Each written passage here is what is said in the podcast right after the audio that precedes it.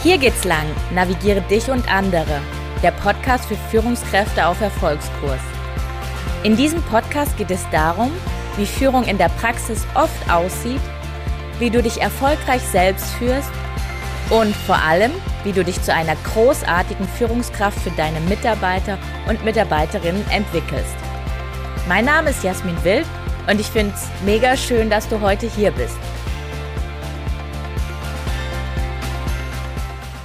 Hallo und schön, dass du da bist. Müde und erschöpft auf der Arbeit zu sein, das kennen wir wohl alle. Vor allem jetzt gerade, wenn ich so rausschaue in der grauen Jahreszeit, die so anbricht. Was aber, wenn du als Führungskraft den Eindruck hast, in deinem Team gibt es Leute, die kommen gar nicht mehr raus aus ihrem Loch und haben irgendwie einfach null Energie. Natürlich gibt es dafür viele Erklärungen. Eine mögliche ist, dass die betroffene Person überlastet ist, weil sie einfach viel zu viel auf dem Tisch hat oder sie ist ganz im Gegenteil von ihren Aufgaben unterfordert und kann gar nicht so richtig zeigen, was eigentlich in ihr steckt. Beides führt auf lange Sicht dazu, dass beide Seiten, du selbst und auch dein Mitarbeiter, frustriert sind von der Zusammenarbeit. In der heutigen Folge geht es deshalb darum, wie du als Führungskraft erkennen kannst, ob du unterforderte bzw. überlastete Personen im Team hast. Und außerdem und noch viel wichtiger sprechen wir darüber, wie du dafür sorgst, dass deine Teammitglieder entsprechend ihrer Kapazitäten und Fähigkeiten genau das tun, was geht. Ich bin heute, ja, eigentlich ganz und gar nicht müde, Jasmin. Wie sieht's bei dir aus? Nee, ich bin auch total wach. sehr, sehr gut. Dann würde ich sagen, wir starten wie immer mit unserer Check-in-Frage. Und die ist heute, worüber hast du heute an diesem Morgen schon gelacht?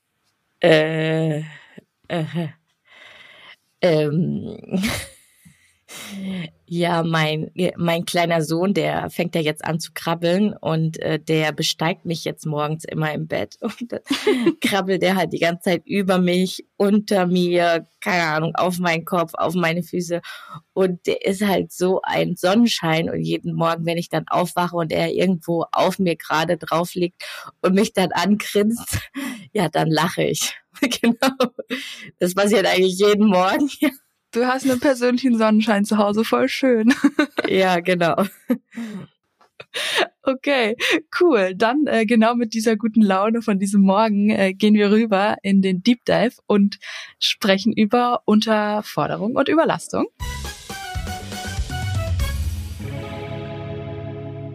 So, Überlastung und Unterforderung. Aus meiner Sicht sind es zwei relativ verschiedene Fälle. Lass uns vielleicht mit einem beginnen und dann gehen wir zum anderen rüber. Hast du eine Präferenz, Jasmin? Ähm, ja, erstmal, Pia, ich finde gar nicht, dass sie so unterschiedlich sind oder so unterschiedliche Fälle sind, weil nämlich in der Konsequenz kann sowohl Überlastung als auch Unterforderung zu Krankheiten führen. Die Überlastung ist ja quasi in aller Munde, also Burnout, aber es gibt auch da, äh, es gibt auch das Phänomen der Unterlastung, das nennt sich Bore-out. Das ist tatsächlich die Unterforderung im mhm. Arbeitsleben. Aber so weit wollen wir heute gar nicht gehen. Wir wollen ja präventiv vorgehen. Und ich würde sagen, wir starten mit der Überlastung. Okay, also starten wir bei der Überlastung. Äh, und da wäre grundsätzlich der erste Schritt, das ja mal zu erkennen. Äh, mein Gedanke wäre jetzt die Option, einfach mal bei seinem Mitarbeiter nachzufragen. Hey, fühlst du dich eigentlich überlastet? Jasmin, ist es tatsächlich so einfach, wie ich das hier beschreibe? Und sagst du, oder sagst du, nee, da gehört definitiv mehr dazu, man kann da nicht einfach nur so plump nachfragen. Und wenn du sagst, ja, da steckt mehr dahinter, vielleicht könntest du dir mal beschreiben, was es braucht, um als Führungskraft im ersten Schritt zu erkennen, ah, hier scheint es jemanden im Team zu geben, der ist definitiv überlastet. Mhm. Ja, also tatsächlich wäre mir die Frage ein wenig zu plump, um ins Gespräch reinzugehen. Ähm, denn davor kommt ja aus meiner Sicht immer erstmal die Beobachtungsphase. Das heißt, du als Führungskraft ähm, stellst fest, dass deine Mitarbeiterin, dein Mitarbeiter irgendwie, der ist nicht mehr so, wie du ihn oder sie kennst. Er hat sich oder sie hat sich verändert und um das Ganze irgendwie zu greifen, kannst du anfangen zu beobachten. Und da sind ganz hilfreich, dass man die drei Arten von Überlastungssignalen kennt. Das heißt, es gibt körperliche Überlastungssignale, es gibt emotionale Überlastungssignale und es gibt äh, ja Überlastungssignale in Bezug auf Leistung und Verhalten.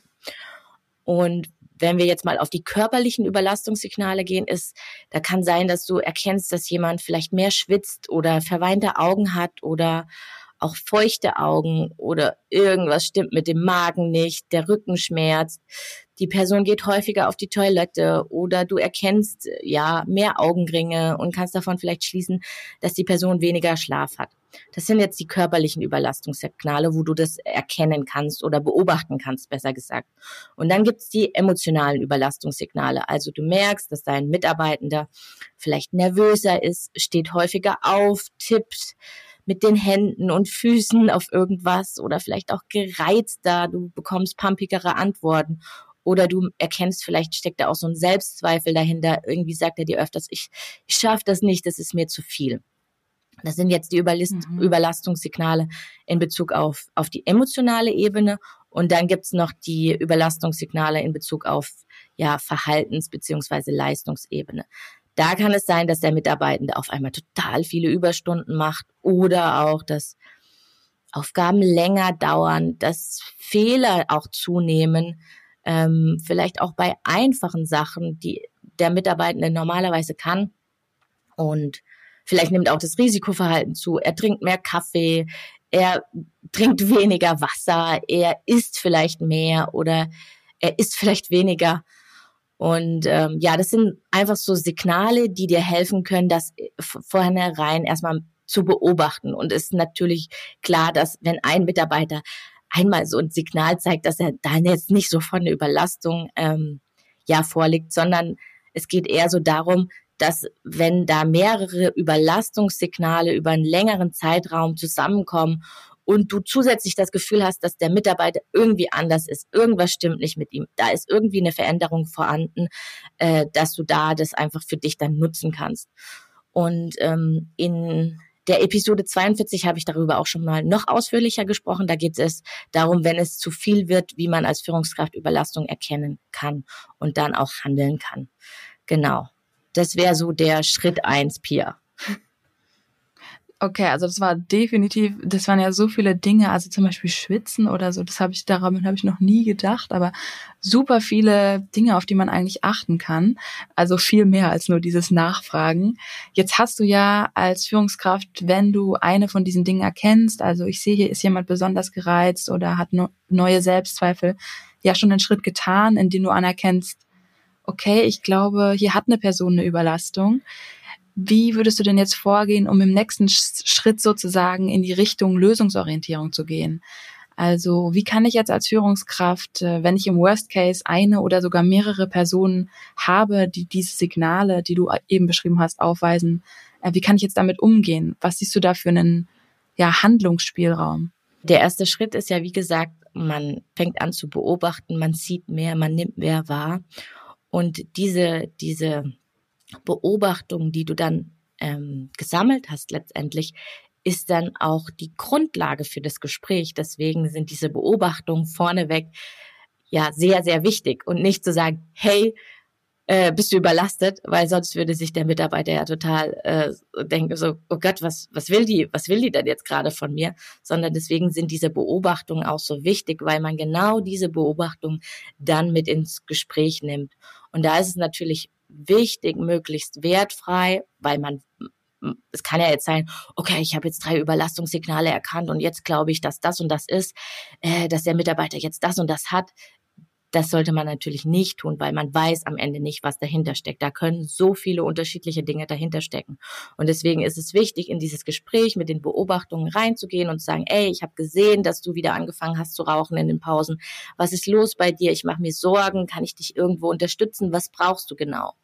Und da einfach dieses Gespräch zu nehmen, um zu herauszufinden, ob es jetzt diese Überlastungssignale tatsächlich zusammenhängen mit der Aufgabe, mit, mit der Aufgabe oder mit der Aufgabenfülle. Es könnten noch ganz andere Themenfelder sein, zum Beispiel familiäre Gründe oder Krankheitsgründe. Aber hier jetzt in unserem Gespräch bleiben wir tatsächlich bei diesem Thema Arbeitsvolumen beziehungsweise ja genau Arbeitsvolumen und da ist einfach super wichtig zu verstehen, dass es auch unterschiedliche Arten von Überlastung gibt oder von Belastung gibt. Es gibt einmal die Überlastung. Da ist es so, dass man eine zu hohe Arbeitsmenge hat. Dann gibt es die Mehrfachbelastung. Da ist es so, dass man zu viele verschiedene Aufgaben hat und somit einen fehlenden Fokus. Und dann gibt es die Dauerbelastung. Das ist andauerndes Arbeiten am Kappa-Limit. Keine Erholung, keine Regeneration ist möglich. Und da gibt es einfach diese drei Arten von Belastungen. Und ja, was du ja gefragt hast, was kann man machen? Natürlich, wenn die Arbeitsmenge zu viel ist, kann man im Gespräch ähm, darüber sprechen, ja, ob man Arbeitsmenge, äh, die Arbeitsmenge umverteilt, ob man gegebenenfalls Arbeitseinheiten wegstreicht, ob man etwas ins Backlog setzt. Und wenn jetzt aber eine Mehrfachbelastung vorliegen würde, also man hat, äh, der Mitarbeitende hat zu viele verschiedene Aufgaben, dann kann man sich zusammen hinsetzen und überlegen, okay, wie priorisiert man das Ganze oder was kann man gegebenenfalls auch nochmal wegnehmen. Ich glaube, das ist ein richtig, ich glaube, das ist ein richtig äh, wichtiger Punkt. Also für mich jetzt würde ich gerne hervorheben, dass es quasi verschiedene Arten von von Überlastung gibt. Also gerade dieser Gedanke, dass es manchmal auch einfach das Problem ist, dass zu viele verschiedene Sachen auf dem Tisch liegen und kein klarer Fokus ist jetzt zum Beispiel bei der Mehrfachbelastung oder dass man sich nicht erholen kann. Ne? Also dass da ganz viele verschiedene Sachen dahinter stecken, finde ich voll interessant. Da kann man vielleicht echt mal reingehen und sich angucken bei meinen Mitarbeitern, welche von diesen drei liegt vor. Genau, genau. Das, das wäre ja. quasi auch so dieses Ziel des Gesprächs. Erstmal zu gucken, hey, hat es was mit der ähm, mit einer Art von äh, Belastung zu tun, in dem Sinne, wo ich als Führungskraft was tun kann. Also das herauszufinden und dann vielleicht auch im Folgegespräch zu gucken, okay, wie, wie können wir es jetzt verändern? Und dann hattest mhm. du ja aber Pia noch gefragt, äh, was ist, wenn mehrere Personen im Team, sage ich mal, am Kappa-Limit sind? Also wenn so eine Dauerbelastung vorliegt und es gibt irgendwie nicht das Gefühl, hey, wir kommen jetzt mal in die Erholung, hey, wir kommen jetzt mal in die Regeneration. Und da verweise ich total gerne auf die Arbeit von Professor Dr. Heike Bruch, ich verlinke dir auch einen Podcast und auch ihre Homepage.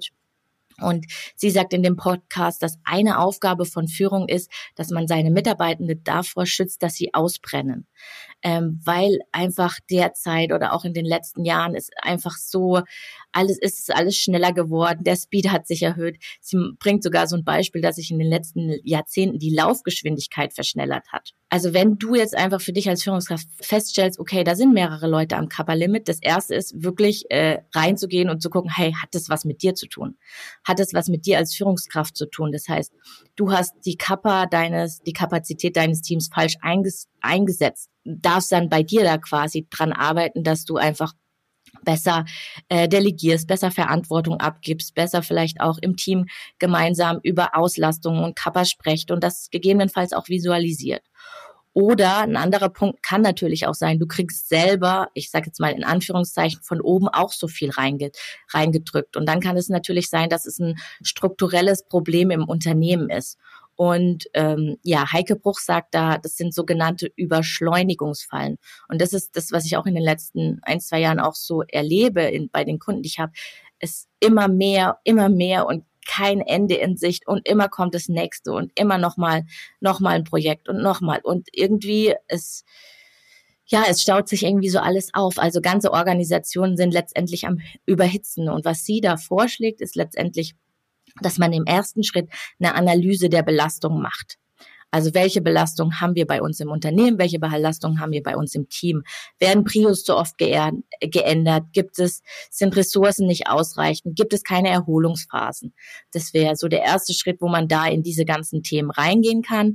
Der zweite Schritt wäre, dass man sagt, hey, man schärft die Prios, man kriegt die Prios klar. Also es gibt nicht nur Prio A, sondern dann gibt's halt Prio A1, A2, A3. Und der dritte Punkt, den ich so verdammt wichtig finde, ist halt Stop Doing. Also was kann wirklich raus?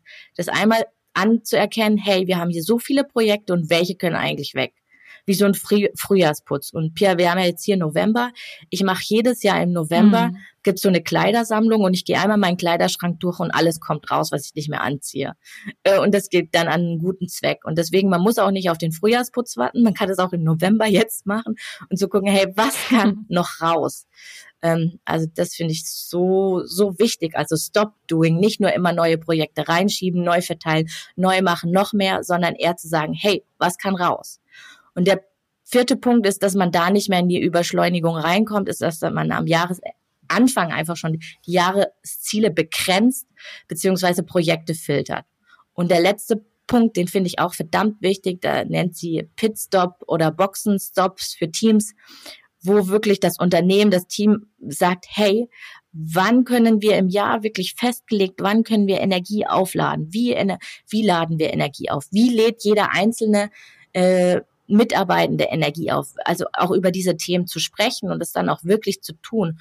Und das finde ich so verdammt wichtig und ich bin ja immer ein Freund davon, dass man als Führungskraft in seinem Team klein anfängt. Deswegen, das kannst du gerne mit deinem Team machen. Aber natürlich kann es ein strukturelles Problem im Unternehmen sein. Und dann kannst du entsprechend äh, zu deinen vorgesetzten Führungskräften gehen und sagen, hey, ich glaube, weil es hängt ja natürlich, alle Ziele hängen ja mit den Unternehmenszielen zusammen. Man ist ja nicht so abgekapselt. Aber dass du dann einfach sagst, hey, ich habe hier was gehört, es gibt da so dieses Phänomen von Überschleunigungsbef äh, Überschleunigungsfallen. Ich habe irgendwie den Eindruck, dass wir hier vielleicht drin sind. Und da gibt's aber auch was, äh, wie wir damit arbeiten können. Und dass du da einfach die Initiative ergreifst, letztendlich dann auch vielleicht fürs gesamte Unternehmen, um zu sagen, dass man da so aus diesem ganzen, aus dieser ganzen Überhitzung rauskommt. Ja, voll gut. Also auf jeden Fall sogar noch ein Buchtipp dabei. Schutz vorm Ausbrennen von Professor Dr. Heike Bruch. Das ist kein Buchtipp, das hat sie einfach in einem Podcast ah. so formuliert, aber mhm. das ist mir wirklich, das ist mir wirklich ah, hängen geblieben, okay. so diese, diese mhm. Phrase, dass es auch eine Aufgabe ist heutzutage. Und ähm, ja, aber sie hat Bücher geschrieben. Wir verlinken das gerne alles. Cool. Vielen, vielen Dank. Ich glaube, wir haben jetzt ganz, ganz viel Handwerkszeug an die Hand bekommen, um äh, auf Überlastung zu reagieren. Und am Ende wurde es ja sogar noch relativ strukturell, also im großen Ganzen, wenn es nicht nur eine Person, sondern mehrere betrifft. Ich würde sagen, wir machen jetzt den Step rüber zur Unterforderung und äh, sprechen auch gleich da nochmal darüber, wie man das im ersten Schritt erkennen kann. Ich kann mir nämlich vorstellen, dass es hier vielleicht sogar ein bisschen schwieriger ist als andersrum. Ähm, es gibt ja auch Personen, die sich langweilen oder ja nicht herausgefordert werden und dann irgendwie nicht ihre 100 Prozent geben. Vielleicht ist es aber noch schwieriger, die zu erkennen, weil die sich wahrscheinlich auch weniger beschweren. Jasmin, was würdest du sagen, laufen die öfter unter dem Radar und wie würdest du Unterforderung erkennen? Mhm. Die Unterforderungssignale können ähnliches sein wie die Überforderungssignale. Da hatten wir ja diese drei Ebenen aufgemacht, körperlich, emotional und bezogen auf Leistung, äh, Schräg, Schräg Verhalten, ähm, können ähnliche sein, ähm, weil die Folge ja letztendlich auch Bore-out sein könnte. Aber vielleicht so, ich sag mal so explizite Signale für das Thema Unterforderung können sein Überstunden. Und warum Überstunden? Nicht, weil die Person zu viel zu tun hat, sondern weil die Person jetzt in diesem Verheimlichungsmodus drin ist. Ähm, weil sie nicht entdeckt werden will, weil wenn sie entdeckt wird, dann wird sie ja vielleicht rausgeschwissen. Vielleicht ist da diese Angst davor. Und was auch total klar sein darf als Führungskraft für dich, die Mitarbeiterin, der Mitarbeiter wird nicht proaktiv auf dich zukommen und sagen, hey, ich habe hier zu wenig zu tun. Also ich glaube, das ist in den seltensten Fällen so, wenn, dann richtig gut, dann habt ihr ein super, super Vertrauensverhältnis. Aber in der Regel würde ich davon ausgehen, dass in der Regel geht man oder gehe ich davon aus, dass, dass die Person nicht kommt, weil einfach, weil es einfach auch schwierig ist, das letztendlich zu sagen. Und ähm, ja, deswegen diese Person, die unterfordert ist, arbeitet dann auch so ein bisschen in diesen Täuschung, mit so Täuschungsversuchen. Das heißt, kann dann sein, dass da ein Tab mit einer Excel auf ist, in der anderen Tab ist aber letztendlich eine Urlaubsplanung, wo man als nächstes in Urlaub geht, weil man einfach seine Zeit nicht rumgibt. Oder man macht parallel noch irgendwie Kreuzworträtsel oder irgendwelche Rätsel im Internet und ja, oder äh, äh, in der Recherche habe ich auch ein, äh, so ein lustiges Wort gefunden, das nennt sich Flachwalzstrategie. Das heißt, die Arbeit wird flach gewalzt. Das heißt, die Arbeit wird auf so einen viel längeren Zeitraum verteilt, als sie grundsätzlich nötig wäre. Einfach, dass man immer noch ein bisschen was machen kann und ein bisschen was darüber reden kann. Also deswegen so, ja, so explizite Signale, wo man das erkennen könnte. Okay, Flachwalzstrategie habe ich auch noch nie gehört. Interessant, aber ich glaube, den Mechanismus, dass man Sachen länger zieht, als sie grundsätzlich nötig wären, also der ist bestimmt bekannt, den kennt man auch noch aus der Schule oder so. Ähm, jetzt gehen wir aber weiter in diesen Schritt. Also jetzt haben wir hier eine Person, die macht zum Beispiel den ganzen Tag Kreuzworträtsel oder hält sich sehr, sehr lange an der Urlaubsplanung auf. Also mit ihrer jetzt eigenen nach dem Urlaubsplanung. Ja, genau, mit ihrer eigenen, nicht mit der, nicht mit einer, genau. Äh, wie gehen wir jetzt nach dem Erkennen, aha, wir haben hier jemanden im Team, der, ja, der scheint irgendwie unterfordert zu sein. Was kannst du da jetzt tun als Führungskraft, um diese unterforderte Person wieder ins Team zu holen und quasi auch in ihre volle Stärke, damit sie auch wieder zeigen kann, was eigentlich in ihr steckt? Mhm. Da ist es äh, wichtig zu wissen, dass es zwei Formen von Unterforderung gibt. Einmal zu wenig, das zu wenig an Aufgaben. Also es gibt nichts zu tun. Nach zwei Stunden, also die Person kommt morgens auf die Arbeit, nach zwei Stunden ist es schon fertig und muss jetzt irgendwie noch sechs Stunden absitzen. Die andere Form der Unterforderung ist, dass man in seinen eigenen Fähigkeiten und Stärken ja seine Arbeit letztendlich nicht anwenden kann. Und hier würde ich genauso empfehlen, ähm, wie bei der, wie bei dem Überlastungsbeispiel, dass man im, im ersten Schritt natürlich die Beobachtungen sammelt und die Beobachtungen mit ins Gespräch nimmt und dann proaktiv das Gespräch mit dem Mitarbeitenden sucht. Und auch hier geht es darum, Ziel herauszufinden, worin besteht die Unter Unterforderung? Ist letztendlich das zu wenig an Aufgaben oder ist es das, ich arbeite nicht in meinen Stärken? Und wenn man dann merkt, hey, ähm, die Person arbeitet vielleicht nicht in ihren Stärken, dass man dann einfach guckt, wie kann man ja, wie kann man letztendlich das Jobprofil modifizieren, anpassen, so dass die Person mehr in ihren Stärken arbeiten kann, beziehungsweise auch ihr einfach mehr Aufgaben äh, entsprechend ihrer Stärken geben.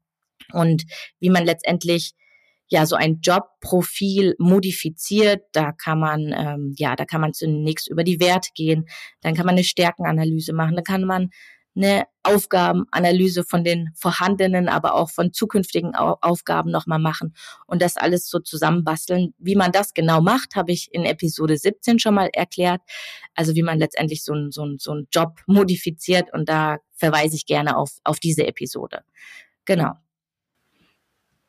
Ja, da bist du ja die Expertin. Darüber haben wir ja schon in vielen Folgen gesprochen, ne? wie man aus so einer Person herausholt, was kann sie eigentlich gut, was, wo, wo sind ihre Stärken und wie kann man da so eine Umverteilung vornehmen. Ne? Da, das ist dein Bhakti, dein Traumjob-Thema, das ist ja so eins deiner Lieblingsthemen. Da gibt's wirklich super viel ähm, Möglichkeiten, um damit jetzt umzugehen. Ich blick nochmal zurück. Wir haben über Unterforderung gesprochen, über Ü Überforderung. Ich glaube, es wurden ganz, ganz viele praktische Tipps äh, von dir weitergegeben. Und an der Stelle würde ich sagen, wir springen rüber in die Hörerfrage. Die Hörerfrage diese Woche, die ist mal ein bisschen anders als sonst. Wir haben nämlich eine Person, die möchte nicht unbedingt mit ihrer Stimme erkannt werden. Äh, das geht nämlich übrigens auch, wenn ihr Themen habt, wo ihr sagt, ja, die sind ein bisschen delikat, äh, da möchte ich nicht gerne selber eine Audio einsprechen, dann schreibt uns einfach und wir beziehungsweise ich werde die dann einfach für euch vorlesen. Also das ist zukünftig auch möglich. Hier geht's nämlich um eine Person, ja, die hat eine Herausforderung mit einem schwierigen Mitarbeiter. Diese Person hat so ein bisschen das Gefühl, egal was ich mache oder zu ihr, zu diesem Mitarbeiter sage, die grundsätzliche Reaktion ist immer jammern. Jasmin, was sagst du? Was würdest du dieser Person raten? Wie geht man mit dem Typ jammernder Mitarbeiter um? Ja, also äh, Hallo erstmal lieber Zusender und äh, danke für deine Frage und auch den Hinweis, dass es einfach Fragen geben könnte, die, die man nicht öffentlich nennen möchte und dass äh, ja, wir das jetzt auch einfach so angepasst haben. Dafür erstmal vielen Dank. Und das große Oberthema schwieriger Mitarbeiter, schwierige Mitarbeiterin ist ja ein weites Feld und deswegen ist es auch sehr schön, dass du die Frage schon konkret gemacht hast. Das ist ein Typ, der ja viel, viel oder immer auch jammert. Und tatsächlich hatte ich in meiner Führungslaufbahn auch eine Mitarbeiterin, die sehr viel gejammert hat über Prozesse, über die Firma, über den Kunden, über das Leben. Und das hat mich genervt und gestresst. Und ich dachte so, Mann, Mann, Mann, was mache ich bloß mit ihr? Weil ich gleichzeitig auch immer diesen ähm, Satz im Kopf hatte, äh, den ich ganz am Anfang meiner Führungs, äh, meines Führungslebens mal gehört hatte und der mich auch sehr, sehr begleitet hat und den ich auch so, ja, das war einfach mein Satz. Jeder hat die Mitarbeiter, die er verdient.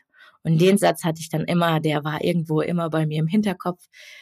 ja, okay, also jeder hat die Mitarbeiter, die er verdient, beziehungsweise die Mitarbeiterinnen. Und ich, ja, ich mag einfach, ich mag den Satz heute noch, weil er anspornt, weil er anspornt, alles für sein Team zu geben und nicht beim und nicht beim kleinsten, bei der kleinsten Kleinigkeit äh, einmal umzufallen. Das heißt auch nicht, wenn jemand äh, schwierig, also vermeintlich schwierig ist. Und wenn dann auf der anderen Seite aber du alles gegeben hast und es trotzdem aus irgendwelchen Gründen nicht klappt, dann auch so mutig zu sein und zu sagen, hey, okay, ich habe alles getan, habe alles probiert, aber jetzt äh, müssen wir uns hier auch trennen und um, um das Gesamtteam letztendlich zu schützen. Und deswegen hatte ich irgendwie so diesen, ja, ich hatte keine Ahnung, was ich, also letzt, ja, ja, ich hatte einfach keine Ahnung, was ich mit ihr machen sollte und gleichzeitig aber diesen mhm. Ansporn im Kopf. Äh, und er hat mich nicht mehr losgelassen. Und von typ, vom Typ her bin ich äh, eher erstmal abwartend und beobachtend. Das äh, ist, jetzt habt ihr ja jetzt auch in der, äh, ja, in dem ganzen, ja, wie, wie ich das jetzt mit den Überlastungssignalen, also ich würde nie immer sofort Attacke rein, sondern erstmal mir alles anschauen und ja, beobachten, bevor ich dann letztendlich loslege. Und irgendwo bin ich dann auf eine andere Aussage gestoßen. Und die hieß damals, jede vermeintliche Schwäche kann auch zu einer Stärke werden, je nach Kontext. Und das fand ich interessant. Und dann habe ich mir die Frage gestellt, wie kann ich aus diesem Gejammere, was mich so rasend macht, etwas Positives äh, für das Team und auch für die Person herausholen? Und das hat alles für mich gedreht. Weil ja, als ich das für mich gedreht hat, hatte ich plötzlich einen ganz anderen Blick auf diese Mitarbeiterin. Ich hatte sie plötzlich anerkannt als diejenige, die Fehler aufdeckt, als diejenige, die sieht, wo Prozesse nicht rundlaufen, als diejenige, die versteht, wenn in der Kundenkommunikation etwas suboptimal läuft. Und auch als diejenige, die ein Gespür dafür hat, wenn jetzt im Team die Stimmung kippt und gleichzeitig habe ich aber auch anerkannt, dass sie nicht in der Lage ist, diese Dinge zu ändern. Sie kann sie, sie kann sie sehen, sie kann sie benennen, aber sie kann sie nicht ändern. Und ich hatte das Glück, dass ich äh, im Team jemanden hatte, der genau diese, diese analytischen Fähigkeiten hatte. Also der hat quasi, haben wir dann super so ein Teamkonstrukt erstellt. Die Dame, die vermeintlich gejammert hat, hat ja das Problem an sich gesehen. Dann ein weiterer Mitarbeiter, der konnte halt in diese Problemlösungsanalyse gehen. Heißt, der ist vom Problem in die Ursache gegangen und konnte dann Lösungen entwickeln. Und so hatten wir natürlich einen wundervollen, kontinuierlichen Verbesserungsloop und sind dadurch immer besser geworden. That's it. Okay, wow. Also einfach mal gucken, sozusagen versuchen umzudrehen. Warte, ich will das nochmal wiederholen aus einer vermeintlichen Schwäche die Stärke zu sehen und da dann ja heraus, herauszuziehen, was konnte eigentlich aus diesem Gejammere ziehen, was steckt da eigentlich dahinter und wie können wir das zu einer Stärke für unser Team machen. Ich glaube, das ist was, womit auf jeden Fall die fragende Person was anfangen kann, weil ich glaube, da gehen ganz viele andere Möglichkeiten auf. Das ist halt so ein Fokus-Shift, ne? Also wohin will man schauen? Cool, vielen, vielen Dank. Vielen, vielen Dank, Jasmin, für die Beantwortung dieser Frage dann machen wir doch einfach nochmal einen Rückblick auf alles, worüber wir heute gesprochen haben und gehen nochmal ganz zurück zum Thema Überlastung. Jasmin, du hast es eben schon angedeutet, du bist eine Person, die gerne beobachtet. Du hast uns viel über Beobachtungssignale erzählt. Überlastung kann man erkennen an körperlichen, emotionalen ähm, Überlastungssignalen, aber eben auch auf der Verhaltensebene. Zum Beispiel Menschen, die ja viele Überstunden machen oder mehr Fehler machen. Aber dann auf die Überlastung zu reagieren im zweiten Step ist ähm, ja ist eigentlich das Wesentliche. Und ich hatte es damals, ja, ich hatte es vorhin auch aufgedeckt. Für mich war es besonders spannend, dass es verschiedene Arten von Belastung gibt. Also es gibt Menschen, bei denen ist die Arbeitsmenge einfach zu viel. Das ist vielleicht so das, was im ersten Kopf als erstes in den Kopf kommt. Aber es gibt auch eine Mehrfachbelastung. Also wenn man zu viele verschiedene Aufgaben hat und dann der Fokus fehlt oder eine Dauerbelastung. Und das ist ein ganz, ganz großes Thema, wenn einfach keine Erholung möglich ist und man andauernd am Kapazitätslimit ist. Dann haben wir noch ein bisschen so den Sprung rüber gemacht in strukturelle Probleme bei einer Überlastung. Und zwar dann, wenn Überschleunigungsfallen auftreten, also ganze Organisationen am Überhitzen sind. Und auch hier, äh, was dir Spaß macht, der Frühjahrsputz-Sachen einfach mal rausschmeißen und ich nicht immer nur neue Sachen reinnehmen. Und ähm, ja, ganz viele weitere Posit hier, was, was haben wir noch? Überschleunigung vermeiden, indem man ja Projekte filtert und ganz viel weiteres. Also für mich sehr, sehr spannend. Dann die Unterforderung. Unterforderung, die Personen, die äh, sehr viel Kreuzworträtsel lösen oder Sachen flach walzen. Am besten ist es da zu gucken, wie kann ich mit den zwei verschiedenen Formen der Unterforderung umgehen. Also entweder ja die zu wenigen Aufgaben anpassen oder äh, entsprechend der eigenen Stärken und Fähigkeiten neue Aufgaben verteilen. Vielen lieben Dank, Jasmin. Das war ganz, ganz viel. Ich würde sagen, wir gehen raus mit der Würfelfrage und die machen wir heute mal ein bisschen anders als sonst. Ich habe keinen realen Würfel hier, deswegen würde ich jetzt einfach mal auf würfelgenerator.com einen Würfel werfen und ich klicke, wir hören es heute leider nicht. Und wenn ich werfe, kommt das Ergebnis raus. Das Ergebnis ist eins. Oh, und eins hatten wir noch nie. Oh. Hatten wir schon mal, Ich hatten weiß wir schon mal nicht. Entscheide dich? Äh, doch, doch, Es das ist hatten entscheide wir. Doch, dich. Ich glaube, das hatten wir schon mal, ja. Ah, Egal. okay. Ich habe meine, ich habe meine Entscheide dich Fragen hier. Okay, äh, dann machen wir los mit Entscheide dich Fragen. Ich habe jetzt hier fünf Entscheide dich Fragen und äh, schieß los. Einfach das erste, was für dich passt. Lieber ein Flugzeug oder ein Boot haben. Flugzeug. Immer sagen, was du denkst oder nie sagen, was du denkst. Immer sagen, was ich denke. Lieber drei Nasenlöcher haben oder nur eins. Drei. Oh, okay. äh, lieber alle Sprachen sprechen oder Tiere verstehen. Alle Sprachen sprechen. Lieber in jedem Essen zu viel Salz oder gar kein Salz. Zu viel Salz. Okay, gut. Vielen, vielen Dank. Wir haben ein paar Entscheide dich Fragen gespielt. Äh, jedes Mal eine neue Erkenntnis über Jasmin. Sie mag gerne Salz und hätte gerne drei Nasenlöcher. äh, vielen, vielen Dank fürs Zuhören. Äh, mir hat es sehr viel Spaß gemacht und ich freue mich auf die nächste Folge. Tschüss.